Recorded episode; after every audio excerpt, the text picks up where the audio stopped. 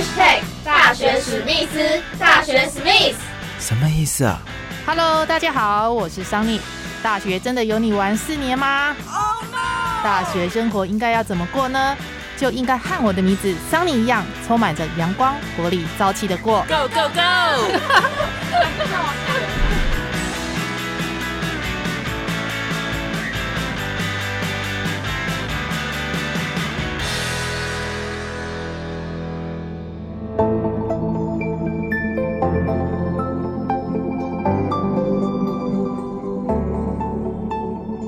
Hello，大家好，欢迎收听这一集的大学史密斯，我是主持人桑尼。元宇宙的话题呢，最近讨论的非常的热烈。脸书的老板主克伯呢，在十月中旬哦，将企业的名称改成 Meta 元宇宙。那什么是元宇宙呢？简单的来说，就是利用各种 VR 虚拟实境、AR 扩增实境等等的虚拟技术呢，将虚拟世界跟现实世界融合在一起。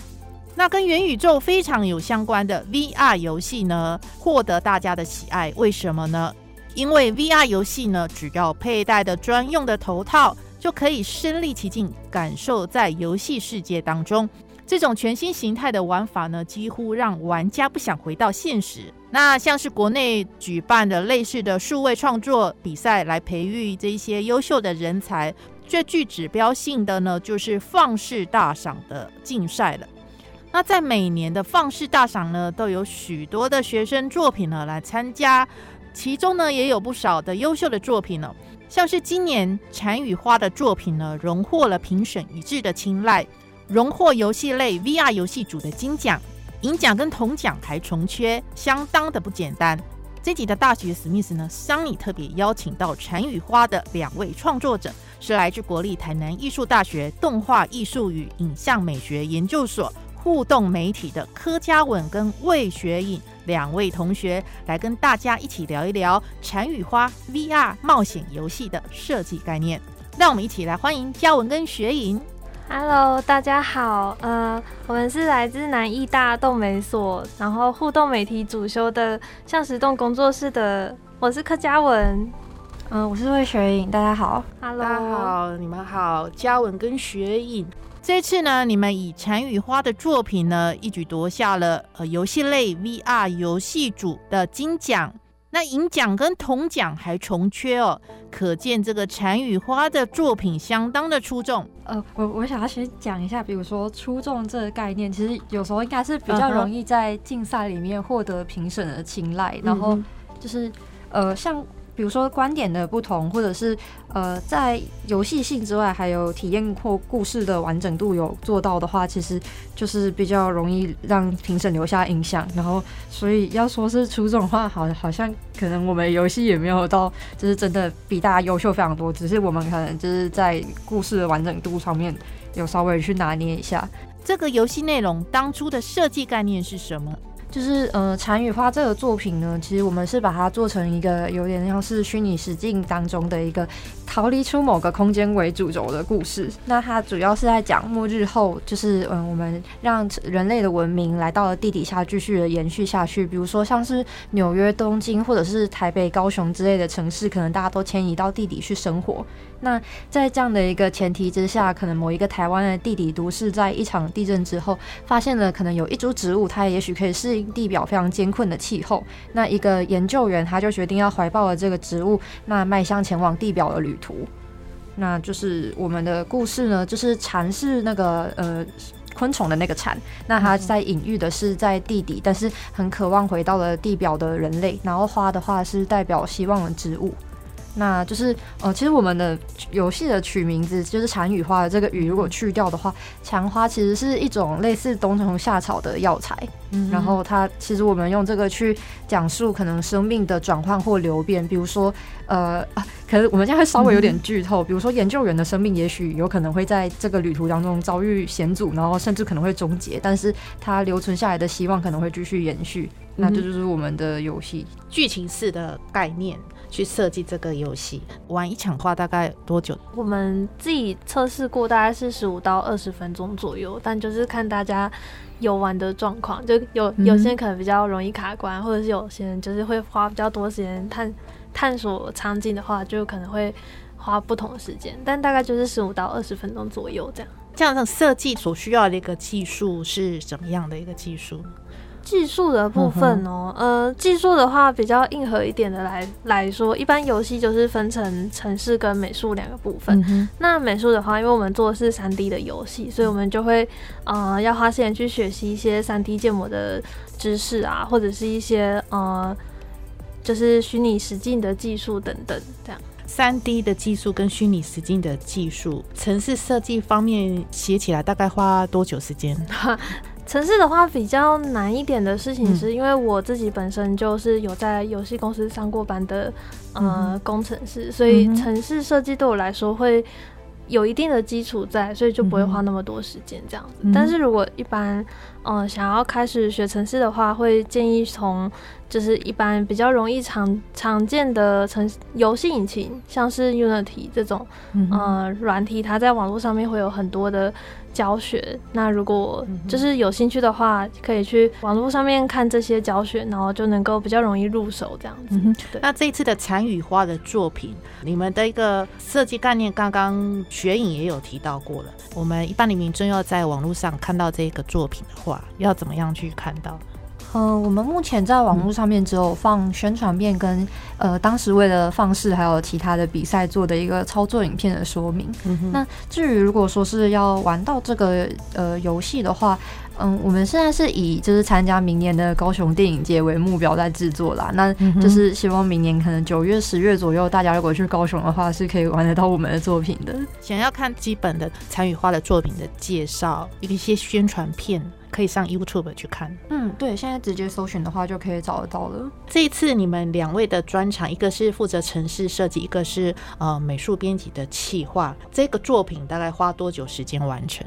呃，我们大概花大约从发想开始到结束，大概是五到六周的时间。但其实这个时间非常赶，因为我们要赶方式截止的日期这样子，所以就花了一点时间，就是呃赶工。那你们在合作的时候有没有发生过争执？比如说每一个技术觉得不符合彼此之间的期待，那怎么解决？这样，就是因为其实我们已经算是认识过一段比较长的时间了，所以我们会就是前面的磨合期已经就是。基本上是度过，就是我们可以很清楚的可以看到，比如说，哦，今天我的伙伴他其实他是很累的，或者他现在很饿，那你就不要找他这个时间开会，我们就可以先休息还是什么的。那至于如果说是，比如说在某一项专案的技术上面有有冲突的话，那我们就会去尊重各自的专业。比如说我是美术，或者是我是写剧情的人，那这方面来说的话，可能就是我我说了算。然后如果说是有一个专案技术师，嘉文觉得他就是在时限内是我们没有办法达成的。那我们就会就是绕过这个方法，我们就换另外一个形式去达成我们作品当中原本需要的东西。那就是因为呃，我们也算是大学和研究所都各自有合作过的团队了。那就是一般来说，我会觉得，如大家如果在团队产生冲突的时候，要去判断你的冲突是。呃，哪一个类型的？那每个类型的冲突有不同的解决方式。比如说，如果他今天看起来就是脸很臭，他是不是生理期？那你就不要去招惹他这样子。至于就是产生的冲突 有没有什么比较方便的解决方式？那我因为我们都有在打游戏，我们可能就是不然就是先来打一场手游这样子，那团队的气氛就会变比较好。嗯。对，还蛮有趣的。刚刚听到这个学影说，你们也是大学的同学，大学研究所也是同学，所以默契应该是相当的好。我是这样子，我 们我们尽量希望是这样，不好说。所以你们这次的那个放式大赏啊，它是一个什么样性质的一个比赛？呃，它是台湾的产学测进会办理的一个，它是面向设计类型的学生举办的一个创意的竞赛，然后跟展览。其实，其实你可以把它想象成在高雄举办的一个近乎于新一代设计展的那样的展。那它比较不一样的是，它其实除了竞赛跟展演之外，它还有非常多复合的不同的活动，有点类似一个设计学生的嘉年华。那还有一些，比如说业界前辈的对谈，像我记得唐凤这一次好像也有来吧。嗯，然后设计擂台就是。你可以去发表你的概念，然后看看有没有人要支持你这个专案，然后还有一些公司设备的展示。像以我们虚拟实境为主的话，就是就是高雄有一间智维，然后他们做的东西都还蛮酷的，但。一般来说，就是以我们这种穷穷的学生，我们不一定有办法直接搭着车就杀过去那边玩。那他在展场里面，其实还会放他最新制作的作品，然后还有他们正在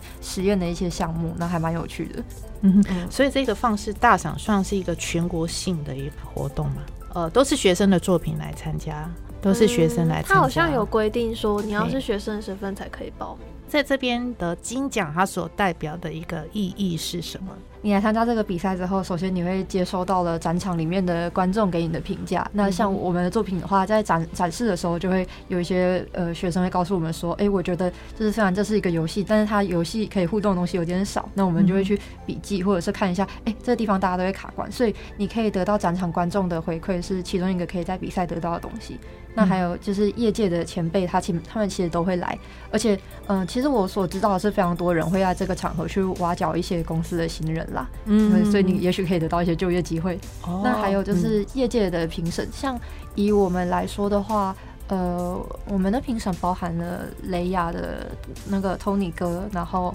还有，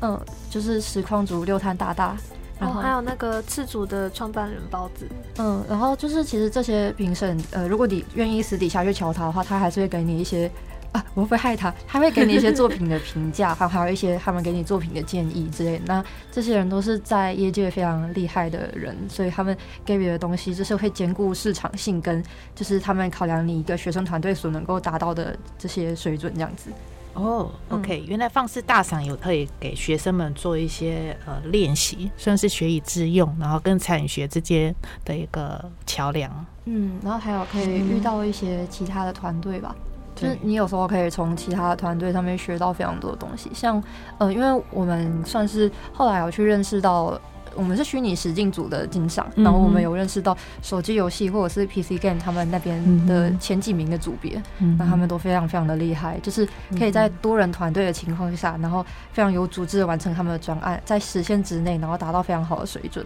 然后就是可以从同学那边学到一些东西。嗯哼哼。那所以参加这个比赛应该是得到不少的一个学习的经验。那我们来请科科分享一下参赛后的心得。应该是说最主要来说，对我们来说，嗯。会很有意义的原因，是因为我们之前在做的时候，都是我们两个自己闷着头做，就是我们其实不知道大家玩的时候会有什么反应，或者是因为是东西是自己做的，所以其实什么地方做的不好，或者是有待改进，其实我们都可能自己会有盲点，会看会看不出来。但是放肆大赏有一个呃，给我们一个很宝很宝贵的地方，是我觉得它让我们有一个可以展示自己作品的地方，然后可能会有一些呃。学生或者是路人，他们可能会来愿意玩我们的游戏，然后他们可能玩完之后就会给我们建议或者是回馈，然后评审他们就是看了我们的作品之后，也会给我们很多的意见或者是想想想法，然后我们就可以知道说，哦，原来我们这里可以做得更好，原来我们可以往这个方向前进。这样对我来说，这个经验是非常宝贵的。嗯哼，那徐颖这边有没有分享？呃，我们在在心等。嗯，就是对我来说的话，是比如说像最刚开始我们在接触虚拟实境的时候，像我们学校，因为呃，我们两个算是第二届的学生吧。那我们上一届的学长姐，其实，在老师的带领之下，他们其实是比较亲近一些博物馆展演的，就是老师比较想要做，就是在博物馆里面，然后呃，大家用互动艺术去介绍展览品。所以其实，比如说虚拟实境的游戏，或者是虚拟实境的呃影展作品。我们相对之下，就是一刚开始是没有那么熟悉的，那就是透过了，就是像这样参加一些比赛或者是一些展览活动什么的话，你就可以更去理解到，在这个产业里面的其他人到底在做什么。比如说业界的前辈，比如说你的同学，他们到底是关心这个哪样的创作类型，那你可以有更多的机会去了解这件事。嗯哼，嗯，像这个 VR 游戏的创作，可能是需要花很长的时间才累积而成的一个成品。平常你们是怎么样下功夫来累积游戏的创作能量？嗯，我觉得应该是我们都算是喜欢故事的人。那故事可以用非常多的形式去呈现，比如说小说，比如说音乐剧，比如说电影。那我们只是选择了一个呃动画或游戏，甚至虚拟实境这个形式来呈现我们的创作。所以就是其实可能会跟一般就是想要写小说的人一样，就是你多去接触不同的呃不同形式的创作，都可以让你之后在制作 VR 游戏的时候更就是容易去面对你所遇到的问题。那就是至于如果要累积 VR 游戏这个创作能量的话，那以南台湾来说，我觉得高雄的高雄电影节还有嗯 VR 体感剧院，就是他们所给予的呃选片非常的丰富，然后。嗯，就是如果如果说像游乐园，比如说剑湖山，或者是甚至你去环球影城，你都可以去玩到一些虚拟实境的体验。但是像体感剧院他们的选片，他们会去找，比如说参加什么日舞影展啊、威尼斯影展这些影展上面的选片来做播映。那他们的呃怎么说呢？作品的风格呈现会跟。就是游乐园里面你可以遇到的比较偏娱乐型的虚拟实境有所不同。我自己的感觉是，VR 体感剧院在选片上面会比较注重，就是呃专门专属于 VR 这个媒材去做的作品，就是可能使用 VR 独特的观点，或者是呃 VR 的核，就是他作品的核心是与 VR 的主要呈现方式所相呼应的。那还有一些就是比较具实验性的作品，都可以在 VR 体感剧院看到。所以就是如果嗯常常去那边看一些新的作品的话，也能够就是学到一些崭新的想法。那在思考自己的创作的时候，就会。有比较多的工具或者是想法去做选择和激发，这样子。OK，VR 体感剧院哈，可以呃激发不同的一个创作能量。那你们学这个动画艺术啊，这一门学门是你们本身就很有兴趣吗？还是说是当初大学就念这样的一个科系？嗯，学影，我们应该算是本来就对这方面的东西算是有兴趣吧。但是，嗯。嗯，应该来说就 就就像雪影说的，因为我们基本上算是喜欢故事，然后我们自己也蛮喜欢玩游戏的。我们其实还蛮喜欢那种故事类的游戏，所以就会很想要用这种方式去试试看。然后，然后刚好虚拟实境是一个比较崭新的领域，然后就会很想知道说，在虚拟实境里面可以做怎样的故事呢？这样。但是其实老实讲的话，就是我们当时读研究所的时候是有点想要做做看手机游戏，然后现在也还是持续有在做手机游戏。啊，只是手上面就会去呃提供你更多的互动艺术的类型，像虚拟实境啊，然后光雕啊，互动式的光影什么的。那我们就刚好选择了这个去研究。那其实虚拟实境能够讲故事的方法会呃算是也还算蛮多的，有不同的讲故事的方法，就是比起。呃，舞台剧或者是电影之类的，那就是因为它有它的独特性，那我们就想说，就是根据这个去进行一些创作。嗯哼，那你们这次参与画的作品哦，之后有得到高雄电影节的补助，那已经有成立了工作室，要针对这个作品再加以翻新。嗯，对，就是因为我们目前放视大赏的作品。它其实是一个比较像是互动式的绘本。那我们在放肆的展场上面，其实会呃，因为我们遇到的都是比较游戏业的评审，那他们就会觉得可以再多加一些互动性，然后用互动的方式让这整个体验的完整性更高。那我们在影展那边遇到的影展方面的评审，会希望我们把这个剧情做得更有深度什么的。嗯哼。然后，所以我们应该会就是呃以这些方向做参考，然后去逐步的完善我们的作品。然后还有一个非常重要的点，就是我们在放视做的这个版本呢，它的美术是更科幻感的，就是我们去。就是找非常多科幻的电影去研究他们的元素，但是就是如果可以的话，我们希望我们在如果还要再把这个作品重新做一次的话，希望它是一个台湾想象当中的科幻。就是如果有一天我们的城市必须要搬到了地底的生活的话，那是不是也会有一个地底的孔庙啊，地底的城隍庙，然后我们甚至有一条地底的夜市？那这些都是我们很想要试着去纳入我们作品当中的一些嗯，算是生活的痕迹这样子。那科科这边有没有？我觉得好像都被他讲。那可以讲自己未来的期许哦，未来的期许哦。嗯，我自己的话就会希望说，就是现在短期的目标，当然就还是先希望能够在高雄电影节，然后明年缴出一个自己希望能够自己至至少是自己喜欢的作品这样子。那在未来的话，就希望能能够，嗯，就是是看更多不同的创作可能性，就是像他说的，我们的手机游戏或者是我们的虚拟实境什么的，就是可以的话，就很想要再去呃多尝试一种，就是多尝试一些不同的可能性这样子。那如果说现在想要对这个动画艺术这一方面有兴趣，比如说 VR 游戏设计有兴趣的一个呃高中生或者是学弟妹们，你们会给他们什么样的一个建议？嗯，呃，第一个建议就是先去多玩玩看 VR 游戏，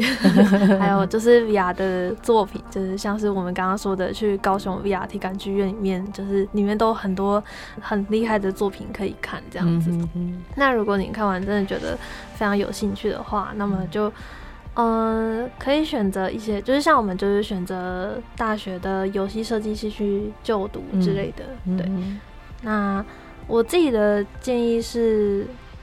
去去选择一个这项专业里面的其中一项去专精，然后其他部分去找你志同道合的伙伴，这样。嗯嗯，对，就是我我我觉得找到志同道合的伙伴还蛮重要的。嗯嗯，然后在大学里面会比较容易有机会可以遇到这样。嗯那学影这边，我我想看哦，就是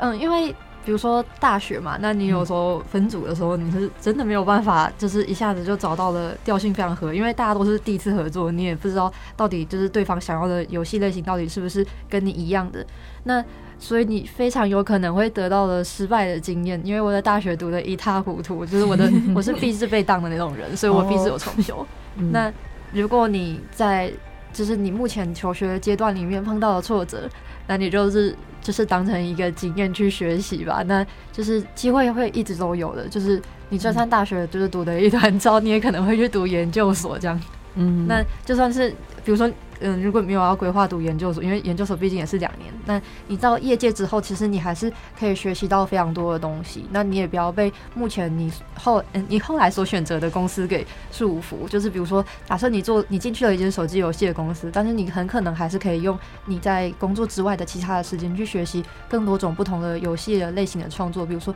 你可以自己去设计桌游，你可以自己去找朋友，甚至你可以做一些呃有趣的单机游戏。那就是。不要被目前你所遇到的情况给就是困住了，这样加油！好的，那 大学必志被当坏人的血泪经验，超难过耶。好的，那我们这集非常谢谢国立台南艺术大学柯嘉文还有魏学颖同学啊，来到节目当中，那我们跟大学史密斯的听众朋友们说拜拜喽，拜拜大家。听到了嘉文跟雪影的分享之后，大家对于 VR 游戏是不是充满了无限的想象呢？如果有一天我们都到地底下去生活，那又会是怎样一个情景呢？当虚拟世界跟现实世界融合在一起的时候，我们会是怎么样的一个世界呢？期待未来禅与花的 VR 冒险游戏呢，能够在明年的高雄电影节推出之后呢，有更新、更不一样的玩法。玩出人生无限游戏，成就自己人生梦想。我们这一集的大学史密斯就到这里告一个段落了。我们下个礼拜四下午六点同一时间空中再会喽！我是主持人桑尼，拜拜。